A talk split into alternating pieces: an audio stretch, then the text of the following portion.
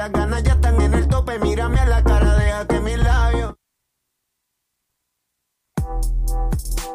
Bienvenidos al espacio de reflexión y análisis con todos los personajes que están escribiendo los acontecimientos del momento. Un concepto diferente con profundidad de opinión para entender y comprender lo que sucede a nuestro alrededor.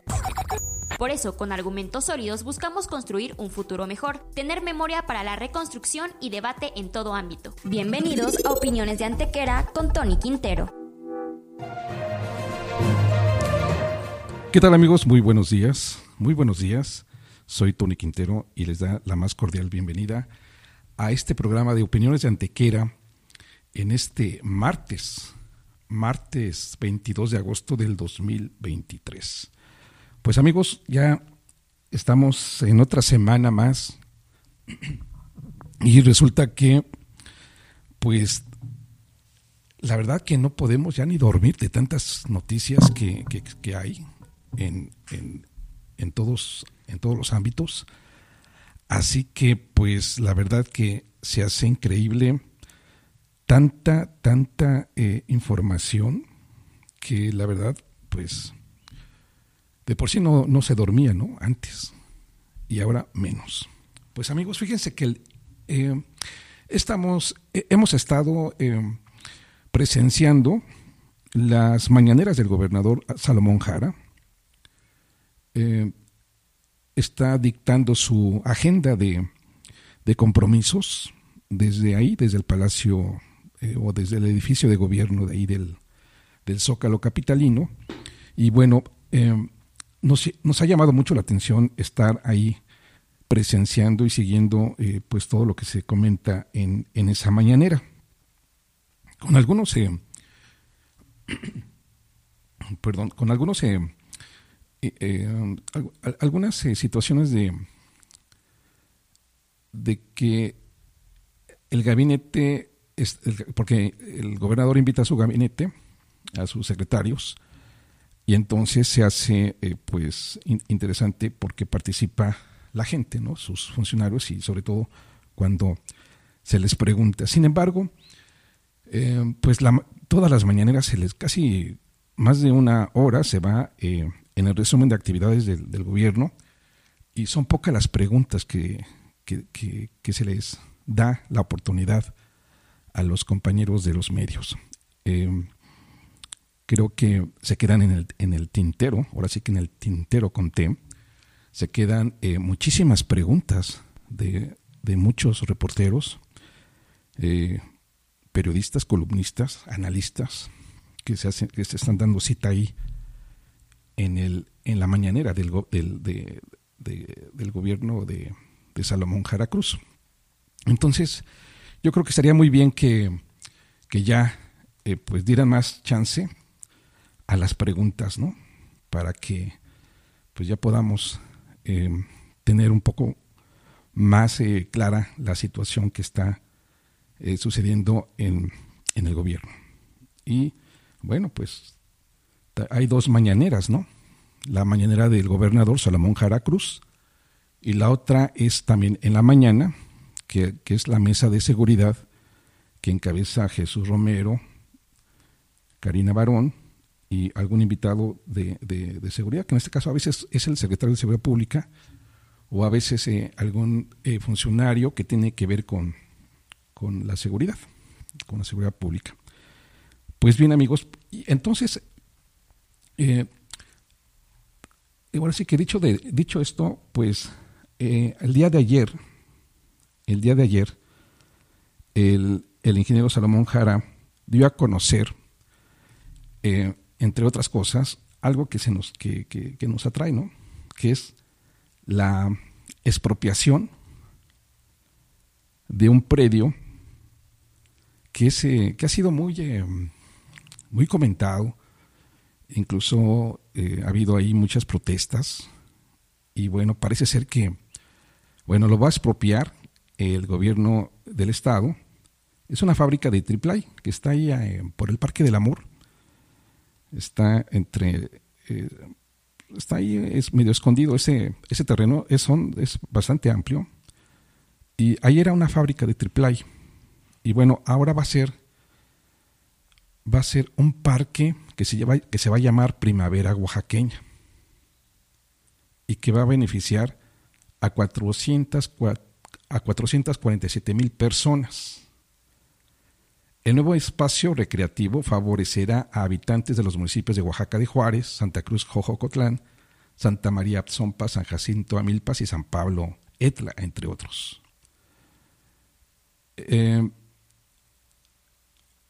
también señaló que en el ejercicio de sus facultades que le otorga la Constitución local y las leyes secundarias se realizará la expropiación de dicho terreno deshabitado que se ubica entre la carretera a Monte Albán y riberas del río Atoyac, con una superficie total de afectación de 11.84 hectáreas. Son 1.184 hectáreas más bien, ¿no? En beneficio de 447.221 personas. Fíjense que eso es lo que, lo que, lo que comentó entre, los, entre lo más destacado el gobernador Salomón Jara. Y bueno, ustedes recordarán que en, la época de Alejandro Murat, el gobernador pasado, pues trajo a la esposa del, del presidente de la República, Andrés Manuel López Obrador, para que inauguraran ahí eh, un, eh, pues iba, iba a ser un, iba a ser ese, ese terreno iba a ser para, para unos archivos, ¿no? Iba a ser un archivo general ahí en el, en el, en el, en ese terreno. Entonces, este, bueno, se le, se le armó un merequetenga ahí al gobernador porque, pues, se le hizo fácil eh, hacer esto y realmente, pues, empezaron a salir muchos dueños, ¿no? También empezaron a salir los trabajadores, eh, empezaron a, a, salir muchos, muchos problemas que estaban ahí enterrados en, esa, en, en ese terreno. Entonces, este, pues ya, como parte de, de, esta línea que trae ahora el presidente de la República, Andrés Manuel López Obrador, de expropiar todo, pues Salomón Jara Cruz también ya expropió ese terreno y ahora va a ser, pues ahí, un parque. Y estaba yo escuchando precisamente hoy en la mañana eh, a otros compañeros que estaban, eh, pues algunos ciudadanos están comentando que no, que no lo quieren. Eh, en fin, hay, hay, hay eh, voces encontradas, ¿no? Entonces, este,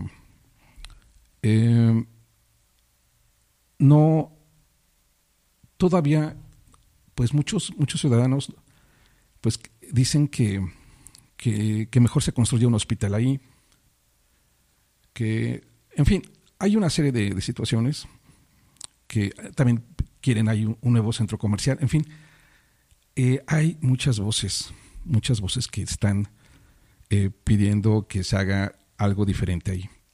Entonces, este, pues parece ser que pues esta expropiación va a ser para que haya un nuevo parque ahí, un parque eh, pues llamado Primavera Oaxaqueña.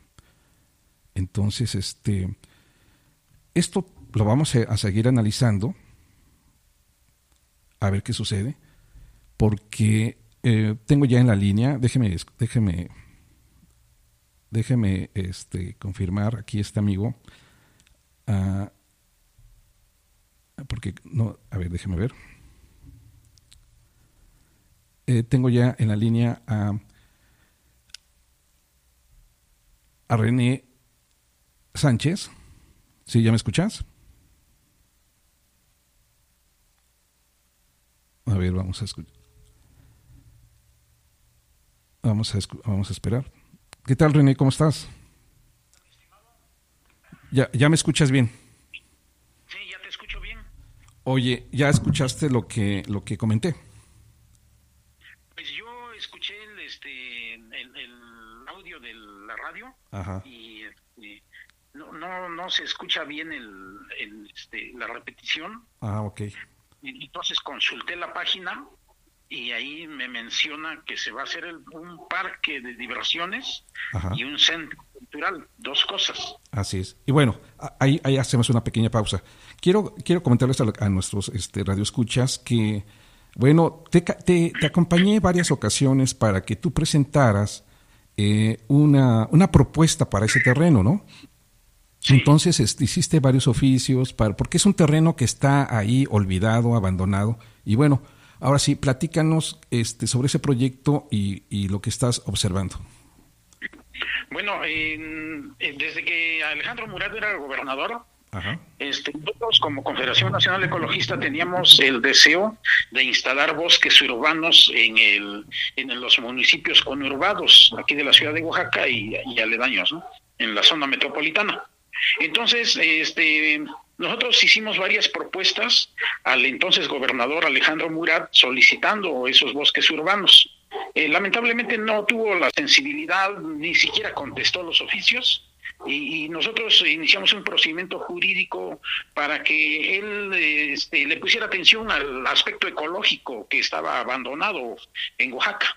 Así es. Eh, del actual gobernador Salomón Jara, también hicimos un oficio, varios oficios y los entregamos en Palacio de Gobierno. en algunos de este, tú tuviste a bien acompañarnos y otros periodistas para ver la entrega de ese oficio, de esos oficios.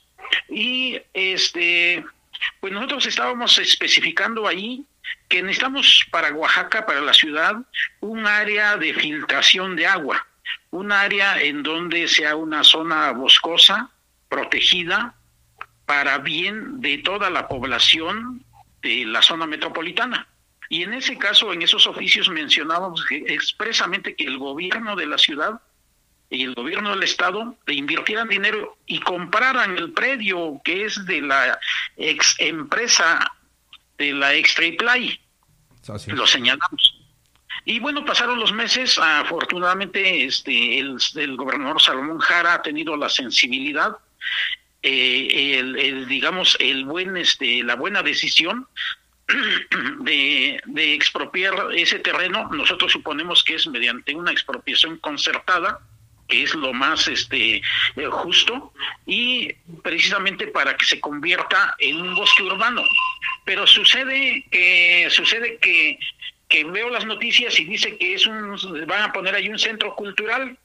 Nosotros este, pues vamos a seguir en pláticas con el gobernador para lograr convencerlo de que lo que la ciudad necesita son bosques urbanos, zonas de filtración de agua, zonas en donde se limpie el oxígeno que producen tantos automotores y tantas empresas, como las ladrilleras, por ejemplo, producen mucho hollín. Y bueno, damos esos árboles para que transformen el CO2 en oxígeno para la ciudadanía. Así es. Perfecto. Pues mi querido René Sánchez, pues presidente de CONAEMP, te agradezco que hayas intervenido y bueno, ya le aclaraste a, nuestro público lo que puede ser eh, en un futuro ese terreno que está ahí ocioso y que estaba olvidado. Sí, sí, muy bien. Te agradezco. Gracias, muy amable. Hasta luego. ¿eh? Hasta luego.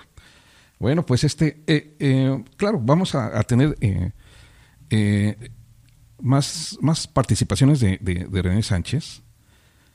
Y bueno, efectivamente yo lo acompañé, y bueno, varios lo acompañamos ahí al Palacio de Gobierno para que entregara algunos oficios para pues para que sea beneficiado el, pues el pueblo, ¿no? Entonces lo que ya comentó, pues efectivamente creo que por ahí va una importante idea que se está plasmando ya con esta expropiación. Y bueno, pues amigos, vamos a vamos a ver si eh, tenemos suerte. Eh, tenemos también ya en puerta. Déjenme ver si ya estamos este listos. Eh, déjenme de comentarles que este que vamos a tener una entrevista con con otro amigo que también sabe mucho. Mi querido, mi querido Ernesto, ¿cómo estás? Buenos días. Mi, ¿Si me escuchas bien? Sí, perfecto. Ok, este, mi, les estoy comentando aquí a nuestro público eh, pues gracias por tomar nuestra llamada y bueno, este, qué bueno que te enlazas. Eh, platícanos, eh, ¿qué, ¿qué, estás haciendo?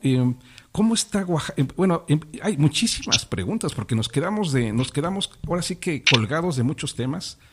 Eh, entonces, pues realmente, pues tú conoces bastantes, bastantes cosas interesantes del medio ambiente.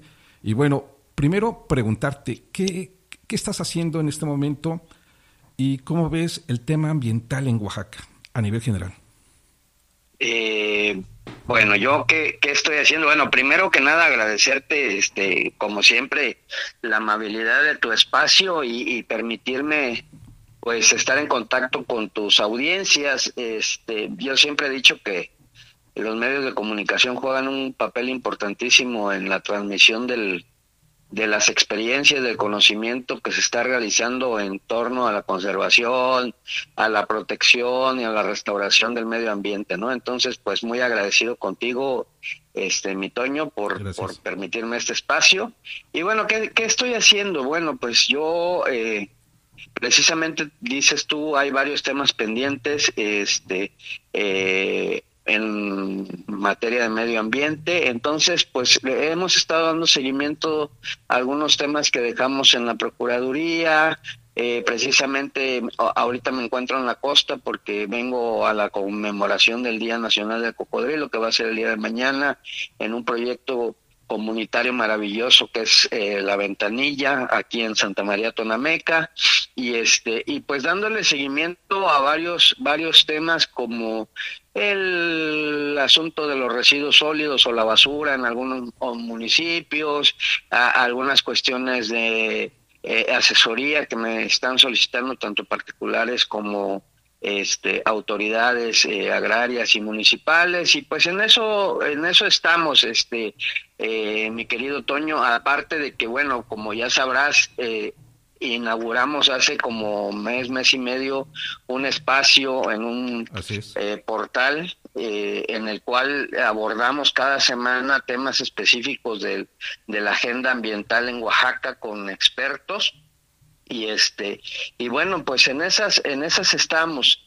Y cómo veo el panorama eh, del medio ambiente en el estado de Oaxaca pues eh, lamentablemente complicado eh, ya decía yo en algunas otras ocasiones que el presupuesto federal para medio ambiente estaba completamente mermado y eso pues provocaba que hubiera ausencia de autoridad en muchas cuestiones ambientales en, en, el estado de Oaxaca, ¿no? Por ejemplo, en la costa de, de aquí, en, de nuestro bello estado de Oaxaca, vemos un crecimiento desmedido, eh, sin planeación, eh, no hay autorizaciones, pero tampoco hay autoridad que ponga freno a este tipo de actividades y así algunas otras más que ponen en riesgo este, a los ecosistemas de Oaxaca, ¿no? El cambio de uso de suelo, la tala ilegal que se está haciendo para la siembra del maguey, que hoy tiene un boom tremendo, no solamente la producción del mezcal, sino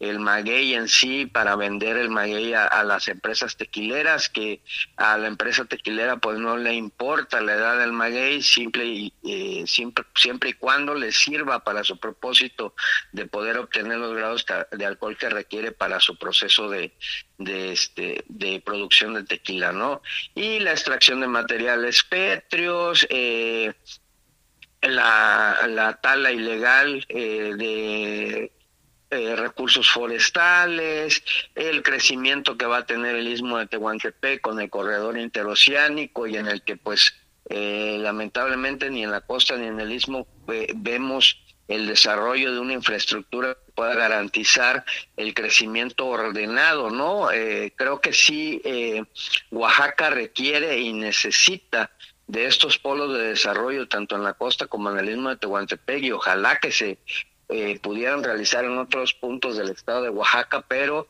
lo hemos manifestado en varias ocasiones, tiene que hacerse de manera ordenada, de manera planeada, con la infraestructura que se requiere para poder dar atención eh, por ejemplo, en la costa de Oaxaca, pues al gran turismo que se va a venir cuando se termine la carretera, cuando se termine la ampliación del aeropuerto, porque si eh, ahorita ya estamos sufriendo las consecuencias aquí en la costa de Oaxaca, porque eh, de, los municipios que, que, digamos, son inminentemente turísticos, Santa María Tonameca, Pochutla, Santa María Huatulco, eh, Tututepec, Jamiltepec, etcétera, eh, no tienen infraestructura ni para tratar los residuos eh, sólidos urbanos de manera adecuada, no tienen infraestructura para tratar las aguas residuales, eh, no se dan abasto en eh, la distribución del agua potable, etcétera. Muchas deficiencias en infraestructura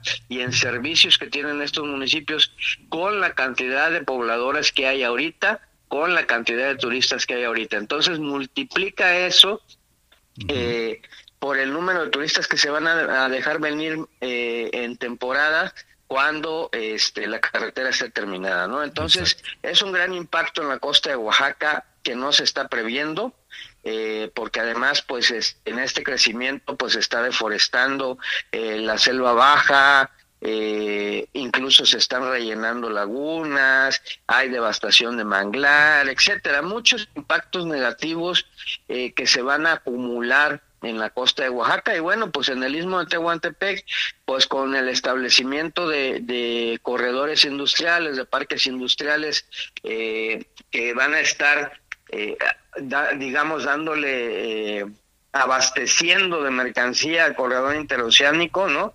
Este, pues tampoco hay la infraestructura para tratar, este, pues ahí estamos hablando de residuos industriales, ¿no? Pueden ser residuos de manejo especial, residuos peligrosos, etcétera, el abastecimiento de agua, la mano de obra que va a llegar a vivir ahí en torno a los proyectos que se puedan desarrollar en el corredor interoceánico. Eh, son aristas que los planificadores de los gobiernos deben de tener siempre eh, en mente, ¿no? O sea, nosotros creemos que la transversalidad del tema de medio ambiente no solamente se tiene que quedar en el discurso, sino que debe de tener aplicación en eh, la toma de decisiones.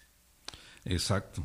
Eh, oye, pero ya nos pintaste, híjole, pues sí, fíjate, los que, los que estamos más o menos empapados en algunos temas ambientales, pues hemos dicho continuamente eh, el problema a que se está enfrentando eh, no solamente la autoridad, sino también los ciudadanos, porque pues eh, parece ser que los ciudadanos también no, no, les ha caído el 20 para empezar a cuidar algunos importantes lugares del medio ambiente que tienen cerca, que tienen en sus municipios. Y bueno, yo lo, yo lo veo aquí a municipios que están cercanos, esto que acabas de comentar, lo de la basura, híjole, la verdad que si vas a a municipios todavía más, más eh, alejados, pues te das cuenta que el problema de la basura sigue, sigue, sin, sigue sin entenderse y sin comprenderse. Y algunos, muy pocas excepciones de, municipios que están logrando eh, erradicar su basura y hacer toda una serie de, de aplicaciones para lograr tener un municipio eh, limpio, ¿no? Sí, efectivamente, mira, yo en el tema de, de, la basura, de los residuos, veo eh, muchas complicaciones. Primero, a las autoridades municipales no les cae el 20 de que ellos son directamente responsables del tratamiento de los residuos. O sea, el artículo 115 de la Constitución eh, Política de los Estados Unidos Mexicanos lo dice muy claramente cuáles son las responsabilidades y obligaciones que tienen los municipios y, dentro de ellos se establece la recolección y el tratamiento de los residuos sólidos urbanos, ¿no? Eh, la limpia pública, la recolección, el traslado, este, la disposición final, el manejo, etcétera. Entonces, por un lado, que las autoridades lo puedan entender, eh, porque muchos dicen, muchas autoridades municipales dicen, bueno, sí, ¿Y con qué dinero lo voy a hacer?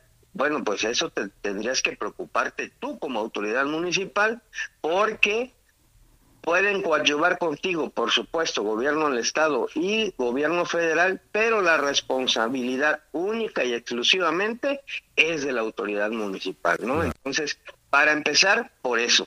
Y en segunda, pues poder eh, generar esta conciencia de que necesitamos eh, combatir la generación de residuos.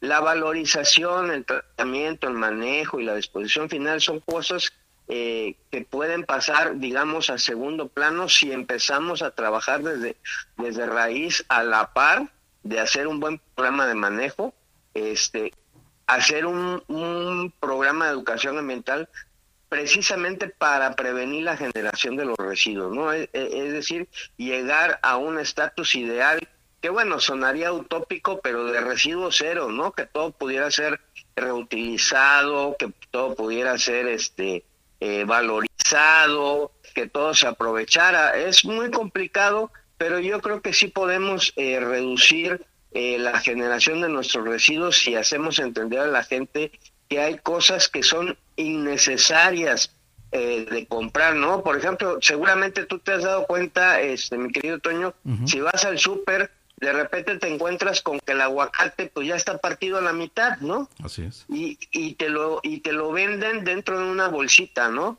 O así encuentras la naranja o la mandarina o la toronja, o sea, te ahorran nos ahorran a los ciudadanos este, el, dos o tres pasos del proceso para poder comerte una fruta, una verdura, pero generando basura innecesaria, ¿no? Porque pues las frutas y las verduras ya traen empaque, se llama cáscara, ¿no?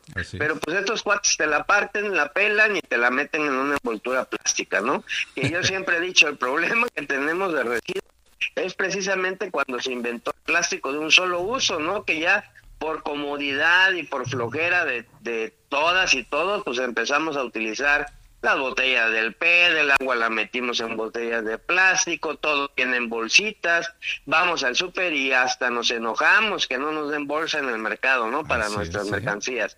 Entonces, yo creo que esa es una, una generación de conciencia que se tiene que trabajar muy profunda con la gente, cambiar hábitos y como bien dices, hay municipios que lo están haciendo. Yo celebro, por ejemplo, a San Bartolo Coyotepec, a San Lorenzo Cacaotepec, a Mitla, que estuvo haciendo un tiempo buen manejo de sus, de sus residuos, etcétera. Yo creo que hay varios, varios municipios en el estado que están siendo ejemplo de cómo se tiene que hacer el manejo de sus residuos y principalmente evitar la generación de residuos, ¿no? Entonces, a ellos los celebramos, los felicitamos y a las autoridades municipales que están en vías, ¿no? En un proceso de poder eh, convertir también a sus municipios eh, en, municipios más sanos, más limpios, pues también les agradecemos y los felicitamos. Y a los que de plano no hacen nada, pues sí, hay que darles un jalón de orejas, ¿no? Eh, por cierto, ahí nos enteramos que Guayapan también ya está en esa ruta de construir un centro para, para la valorización y la disposición final de sus, de sus residuos y pues eso es maravilloso y felicitamos allá a las autoridades de Guayapa. Fíjate que efectivamente, eh, no sé, fíjate que muchos municipios eh, tienen la, la, idea de enterrar la basura. Entonces, este, hacen, eh, yo creo que por, por, porque no les queda otra, fíjate, particularmente ahí en Tlajiaco, ahí en la zona de la Mixteca, hubo un presidente, hubo un presidente municipal hace años que hizo eh, el proyecto de un relleno sanitario. Entonces, este, bueno, eh, lamentablemente el lugar donde lo donde se ubicó, pues era este, eh, pues un lugar boscoso, muy limpio y bueno, finalmente fue clausurado porque no, no, no, no, pues no, no no fue aprobado por los ciudadanos porque todos los eh, carros recolectores pues iban tirando eh, basura cuando iban llegando ahí a ese relleno.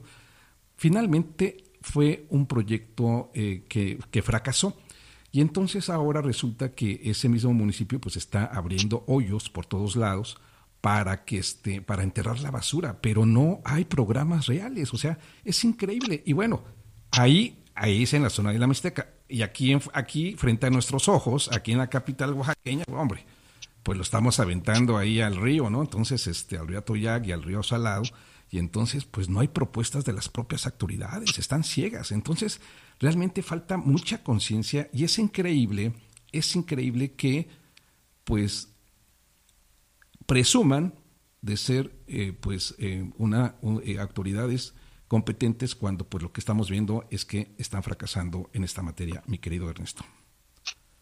Sí, efectivamente, bueno, eh, híjole, yo creo que yo creo que esas autoridades, eh, las que mencionas, este, yo te pongo otro ejemplo. Eh, el año pasado, en desde la procuraduría iniciamos un procedimiento administrativo contra la autoridad de las de eh, monjas en Miahuatlán, cerca de Miahuatlán, y también una denuncia penal, precisamente porque eh, este presidente, que en ese tiempo estaba en funciones, se le ocurrió hacer hoyos y recibir la basura de varios municipios y para él fue fácil pues enterrar la basura, ¿no? Exacto. Eh, meterla a los hoyos, taparla y estar recibiendo dinero de los municipios que iban ahí en medio de esta crisis, pues que no sabían qué hacer con sus residuos y se los llevaban a este presidente municipal y el presidente municipal los los enterraba ahí, ¿no? Entonces,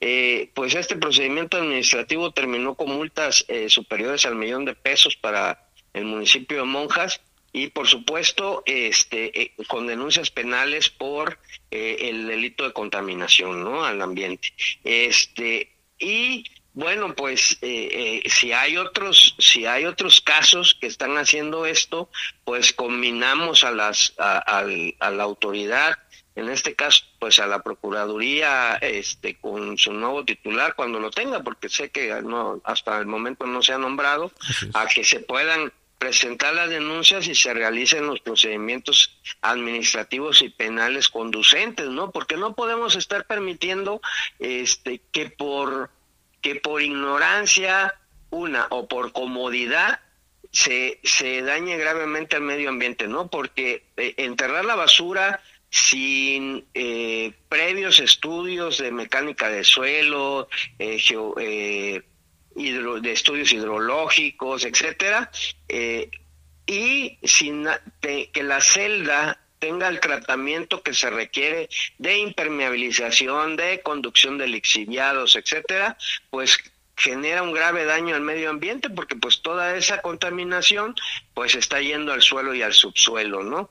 No lo vemos porque pues lo están enterrando, pero están dañando gravemente al suelo, al subsuelo y probablemente a muchos mantos freáticos que pueda haber debajo de la zona donde están enterrando la basura, ¿no? Entonces, la autoridad tiene que actuar con contundencia y esa es una de las razones principales por la que los legisladores que cuando eh, aprobaron la ley que crea la Procuraduría del Medio Ambiente en el estado de Oaxaca, trataron, ¿no? Creo que ese proceso quedó a medias, pero trataron de que la Procuraduría pudiera ser independiente. ¿Para qué? Para que no se eh, viera presionada por intereses políticos o económicos y dejara de hacer su chamba porque la Procuraduría debe de ganar autonomía frente al Ejecutivo y, ser reconocido constitucionalmente para que pueda hacer su trabajo sin que medie la presión política o económica, ¿no? O sea, no hemos entendido que el cuidado del medio ambiente es un asunto prioritario en la actualidad. Exacto. Fíjate que, no, hombre, pues mi querido Ernesto, vamos a tener muchos temas, ojalá no, no te nos pierdas este, hay muchos temas que seguir comentando sobre el medio ambiente. Y bueno, eh, vamos a, tocar. Mira, es que es infinito estos temas ambientales. Vamos a dejar un poquito ese tema de la basura. Y bueno, y bueno recientemente, eh, eh, Ernesto, este, apenas en estos días, Semarnat declaró zonas protegidas a varias zonas de acá de Oaxaca. Este, ¿Qué te parece? Que es en la parte, en la parte de la costa. Eh, bueno, yo creo, por un lado, si me preguntas desde mi punto de vista ambiental, pues yo te diría magnífico, ¿no? Excelente que, que tengamos más áreas naturales protegidas. Este, México estableció una meta con, eh, para poder tener más superficie eh, protegida y creo que eh, la decisión del gobierno federal de poder crear más áreas naturales protegidas es correcta, ¿no? Mi apreciación es que es, es una es una manera de proteger el territorio.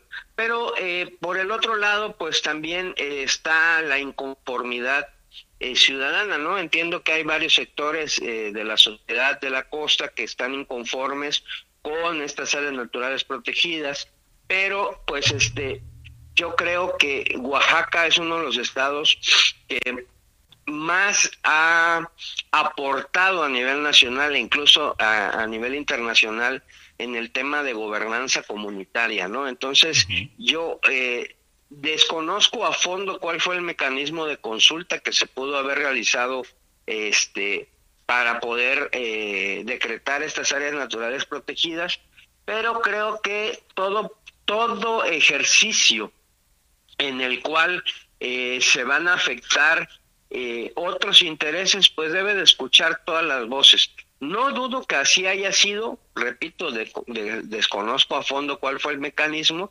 pero me parece a mí que eh, nadie, nadie, nadie puede cuestionar el nacimiento de un área natural protegida si el gobierno garantiza que van a funcionar de manera adecuada y que además se le van a destinar los recursos eh, suficientes a estas áreas naturales protegidas para, para que verdaderamente sean áreas de conservación, porque pues también habría que pensar en que hay muchas áreas naturales protegidas que eh, de protegidas solamente tienen el nombre, porque hay muchas invasiones, hay gente que está haciendo cambio de uso de suelo dentro de las áreas naturales protegidas, porque precisamente las direcciones de estos parques no tienen el presupuesto suficiente para poder estar eh, vigilando de manera eficiente y conservando el territorio, ¿no? Y aterrizando proyectos, eh, pues, productivos eh, de manera alternativa, ¿no? Porque mucha, mucha de la gente, pues, invade para vivienda o para uso agrícola o uso ganadero, pero eh, ante la falta de un estímulo o de alguna alternativa de producción, pues por eso lo realizan, ¿no? Entonces, creo que sí vale la pena eh, meterse a fondo en el estudio de los pros y contras de, estas áreas naturales protegidas. Ya están, ya están eh, decretadas. Ahora lo que hay que hacer, creo yo, es poder involucrarnos con el gobierno para que entre todos los sectores de la sociedad podamos vigilar que el gobierno les, les asigne un recurso justo, necesario para poder administrar esas áreas naturales protegidas y además vigilar que realmente cumplan con su función. Exacto. Sí, porque efectivamente pues suena muy bonito, ¿no? Que se, que se declare que se declaren zonas protegidas, pero por otro lado, pues la estamos inundando de basura y lo que tú acabas de decir, o sea, le cambian el uso de suelo y pues ya bailó todo lo que fue una, una, una buena una buena idea de ser zona protegida, ¿no? Así es.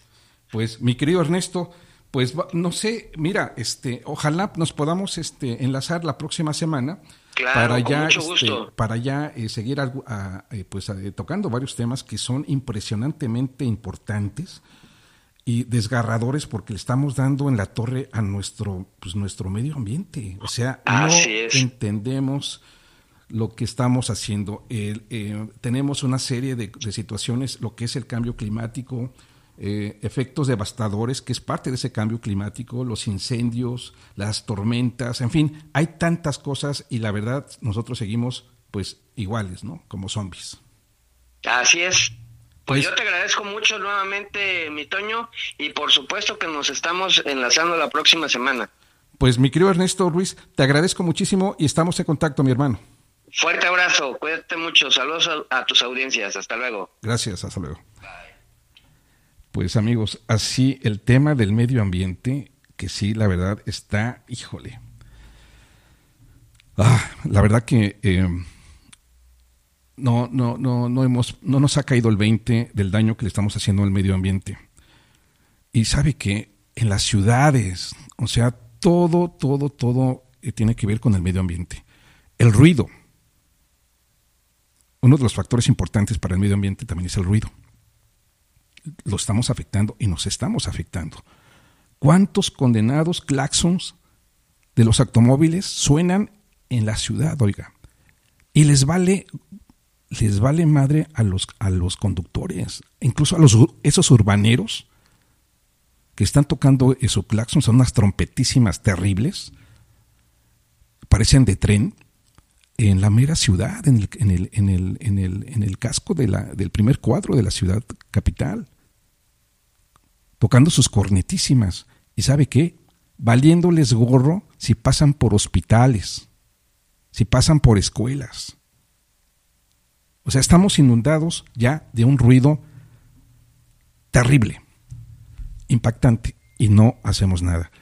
Yo creo que eh, los, los, funcionarios que tienen esta importante tarea de hacer algo por el medio ambiente y que dicen ser ecologistas, que bueno, que dicen ahí regiduría de ecología, eh, dirección de, de, ¿cómo le llaman esto? De, de medio ambiente, pues pónganse a trabajar.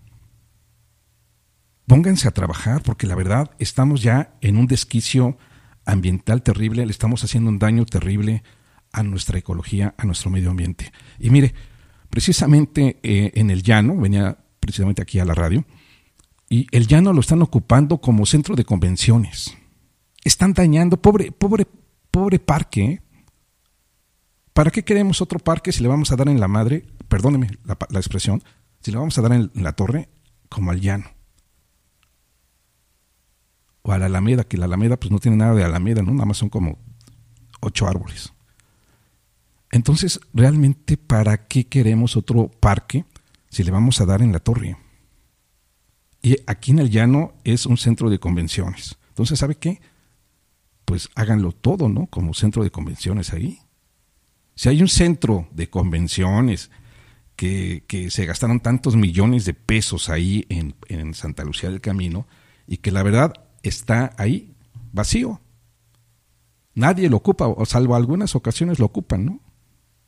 Entonces, pero en el llano, en el llano casi cada semana hay eventos, cada semana hay carpas. Ahorita está una carpa de Profeco, de esta situación de los útiles escolares. ¿Por qué no se fueron al centro de convenciones? No estemos dañando a nuestros pequeños árboles, el pequeño parque que es el llano. La verdad que es impresionante lo que está pasando y no no hacemos nada. Pues amigos, eh, déjenme comentarles, hay, hay eh, varios, varias cosas que, que, este, que decirles el día de hoy.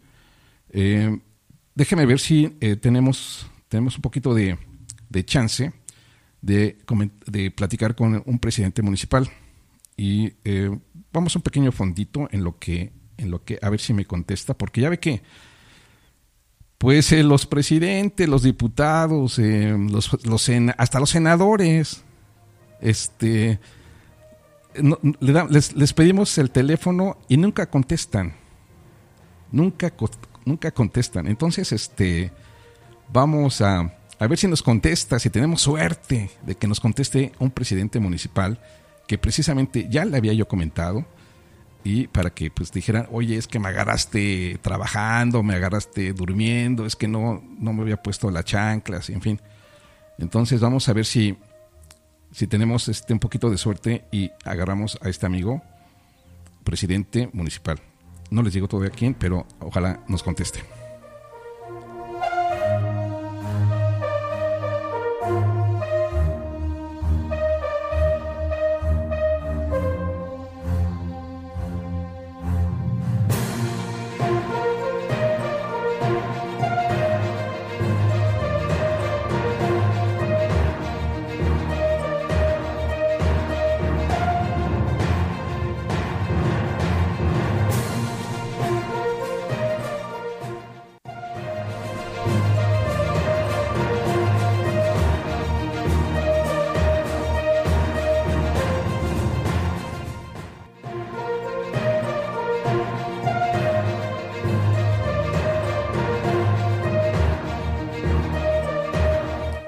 Pero parece ser que no, no contesta, así que eh, pues no, no tuvimos suerte. Eh, vamos a enlazarnos también otra, con otro, con otro, este, otro invitado. Déjeme ver si también tenemos, si, yo creo que sí, no, no hay problema con él, creo, porque ya, ya habíamos platicado hace un momento, así que eh, parece que ya lo tenemos en la línea, déjeme ver. Déjeme ver. Este, déjeme checar porque ya este, aquí ya, ya se me enredaron los teléfonos. Eh, vamos a, ver, este, pues seguimos en, seguimos en el, vamos a un pequeño fondito para que, este, tratar de localizar a este amigo porque ya se nos perdió su teléfono.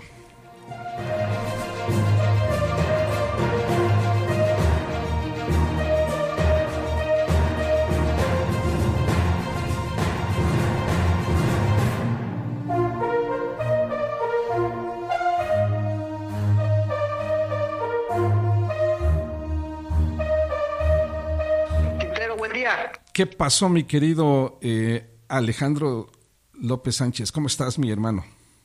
Hermanito, a la orden.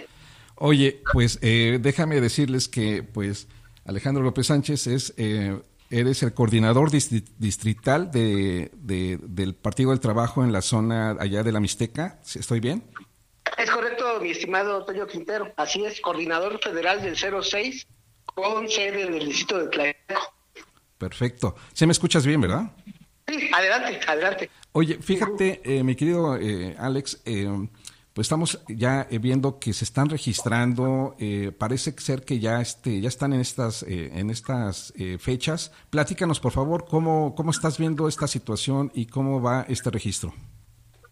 Sí, mi estimado Toño, pues bueno, en el PT se abrió una convocatoria para a todos aquellos que querían o quieren ser eh, coordinadores municipales de afiliación eh, municipal, local o federal, podían registrarse. Eh, el otro próximo lunes, esa es la última semana que el partido da a todos aquellos que deseen participar en esas tareas y se cerrará ya este pues esa etapa para los promotores de afiliación y bueno en el caso de la Mixteca pues eh, tu servidor y varios actores pues ya se han registrado para ser promotores de afiliación. Ah qué bien.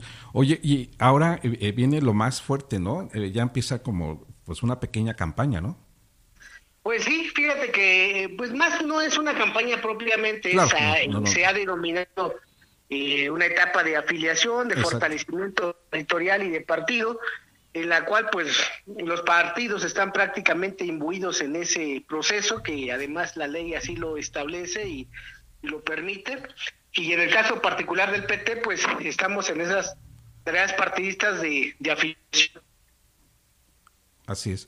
eh, eh, eh Oye, y este, además finalmente este, estuvimos ahí presentes en, la visita que hizo Gerardo Fernández Noroña y vemos que el PT ha creído, ha ido creciendo en esa zona, ¿no?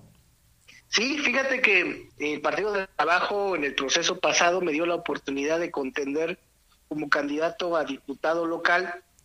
El PT no existía en el distrito de Tlajiaco, no existía, de hecho no figuraba, estaba en los últimos eh, eh, en los últimos números y bueno, con el respaldo y apoyo de los ciudadanos logramos poner al PT en segunda fuerza política solo por 4.200 votos abajo de Morena y a raíz de ese proceso pasado, la elección pasada, empezamos a fortalecer al PT y bueno, pues nos visitó Gerardo Fernández Noroña, nuestro coordinador nacional de afiliación, el 7 de agosto y tuvimos muy buen evento, siendo lunes en la tarde. Así es. Bastante nutrido. Tuvimos nuestra jornada de sondeo callejero este domingo 20 de agosto. Y bueno, te quiero decir que Noroña le fue muy bien en la Mixteca, logró prácticamente el doble de, eh, de simpatía en este sondeo. De 600 personas que fueron consultadas, pues 300, eh, más de 350 pidieron que Gerardo Fernández fuera coordinador el coordinador de defensa de los comités de la cuarta transformación y Claudia pues en segundo lugar. Así es. Pues mi querido Alex, estás, eh, veo que estás muy metido en tus temas allá haciendo trabajo. Eh, platícanos finalmente los retos que vienen.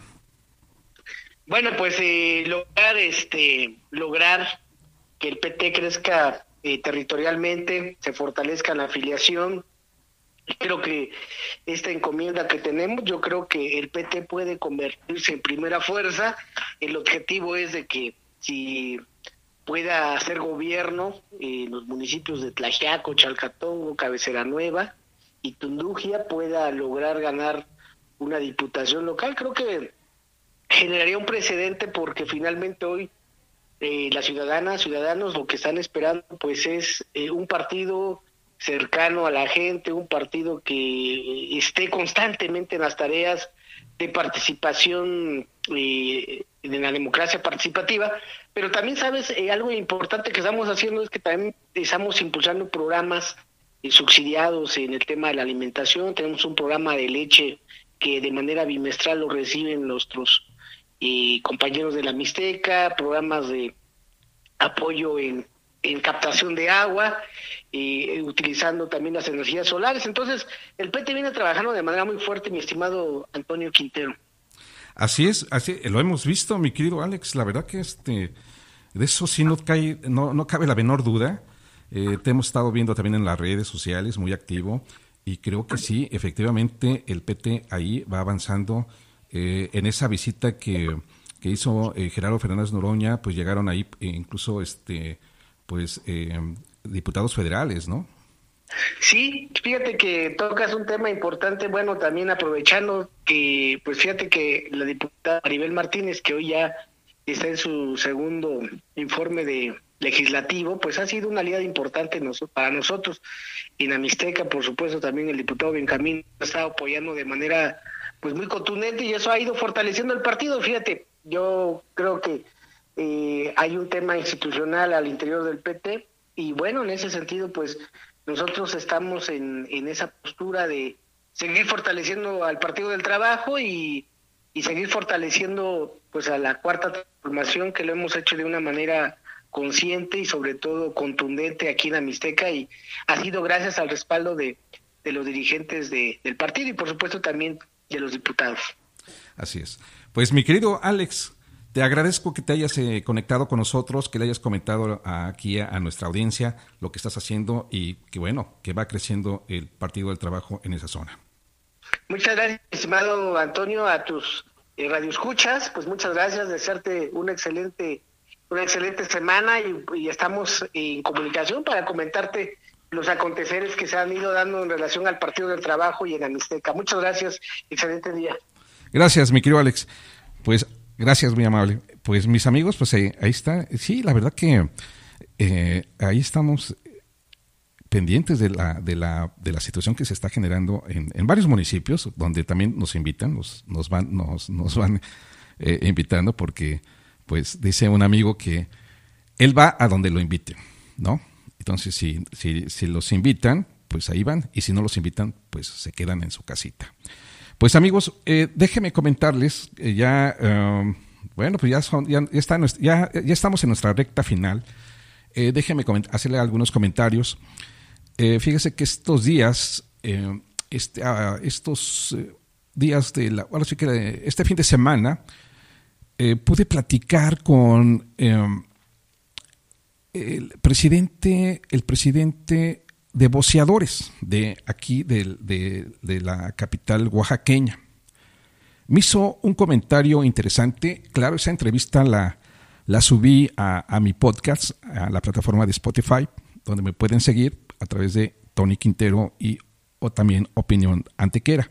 Entonces, este, platiqué con él y me dio unos datos interesantísimos que se los quiero compartir. Es, es un poquito larga la entrevista, pero no, lo, no, no voy a poner la entrevista. Este, quiero nada más eh, señalarle que eh, estaba él comentando que están en crisis, están en crisis los boceadores, eh, no solamente de Oaxaca, sino a nivel nacional. ¿Sabe por qué? Porque nuestros jóvenes ya no compran los periódicos. Nuestros jóvenes, ah, claro, hay excepciones, pero no, hombre, poquísimas, realmente ya no, ya no leen. Nuestros jóvenes ya no leen.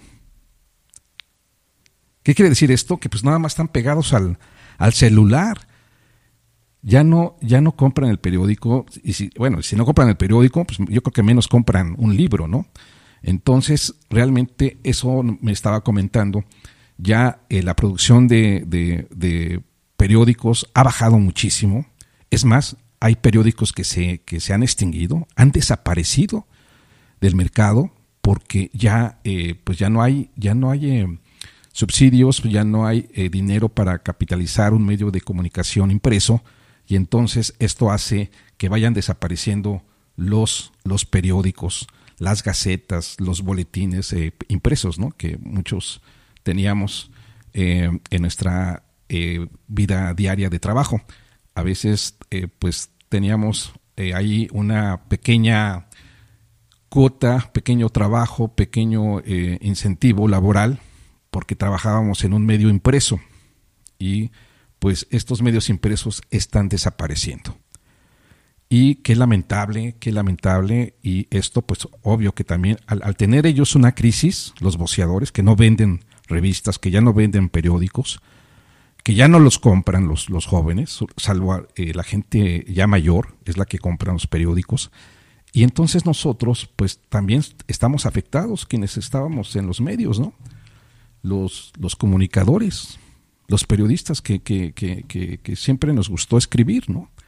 que siempre hacíamos nuestros artículos para que eh, se publicaran y éramos corresponsales en alguna zona y eh, teníamos que escribir y mandar la nota, mandar el artículo para que sea, para que fuera publicado en los medios impresos y ese era, ese era nuestra, nuestro, nuestro trabajo. Y entonces ahora pues también están desapareciendo pues esas oportunidades laborales. Qué terrible eh, panorama me, me planteó el, presidente de Boceadores de Oaxaca, que es don Silvio Victoria, que está ahí en, la esquina del palacio, de, bueno, de ahí de, los portales, de aquí de Oaxaca. Y bueno, él se fue a un congreso, a un congreso nacional de boceadores, donde precisamente están ahorita en esta eh, ciudad de Cuernavaca, Cuernavaca, Morelos. Eh, se fueron ayer. Y entonces, este, pues don Silvio está ahí muy activo en esa zona y en esa tarea de ser presidente de los boceadores de Oaxaca y comentamos muchas cosas más, muchos proyectos y la verdad que sí fue interesante, pero sobre todo que nos dejó pues un, un, trago amargo de los muchos que, que, que, siempre pasamos, ¿no? De ver que estamos en crisis, los medios de comunicación impresos y los boceadores pues son los que ganan por las ventas de los impresos, ¿no? Entonces, pues hay muchas familias que están atrás de esto, que eh, en cada esquina, pues yo, yo recuerdo, fíjese que hace muchos, muchos años, cuando éramos niños, pues, eh, pues nuestros papás iban a los puestos, a los kioscos de, de, periódicos y nos compraban eh, esa revista. había muchas revistas de historietas que nos compraban nuestros papás, nuestros padres, y era padrísimo. Había también periódicos que eh, periódicos eh, que se llamaban Mi Periodiquito, que lo sacaban, que era, era para niños, eran para niños.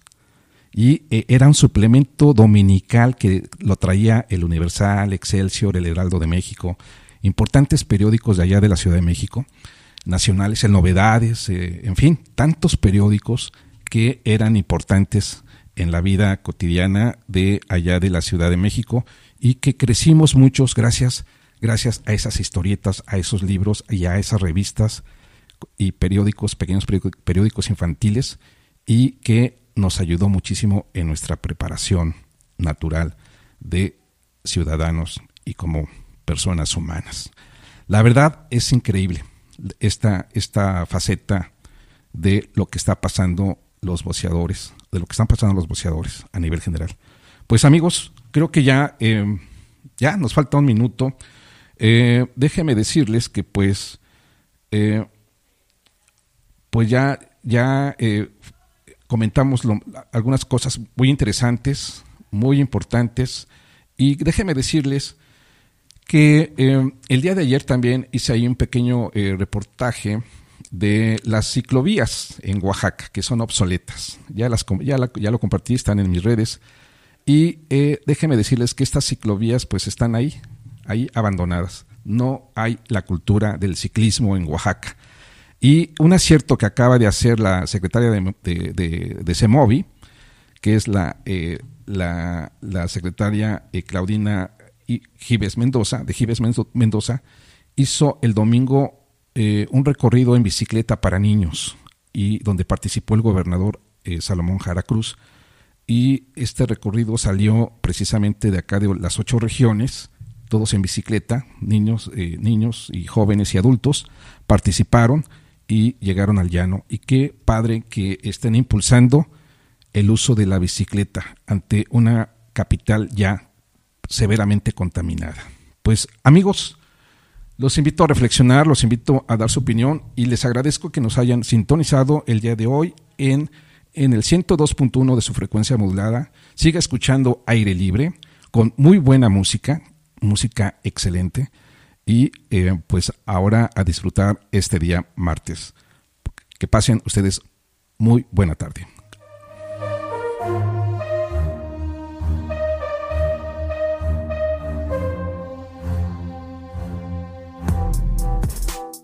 Amigos, gracias por escucharnos y por estar en contacto con nosotros. Ahora tienes una opinión y reflexión que te hará comprender el mundo que nos rodea. Escuchaste Voces de Antequera, Análisis y Reflexión. Hoy tienes el testimonio de quienes están haciendo la historia en Oaxaca y tú eres también parte de ella. Nos escuchamos en nuestra próxima edición.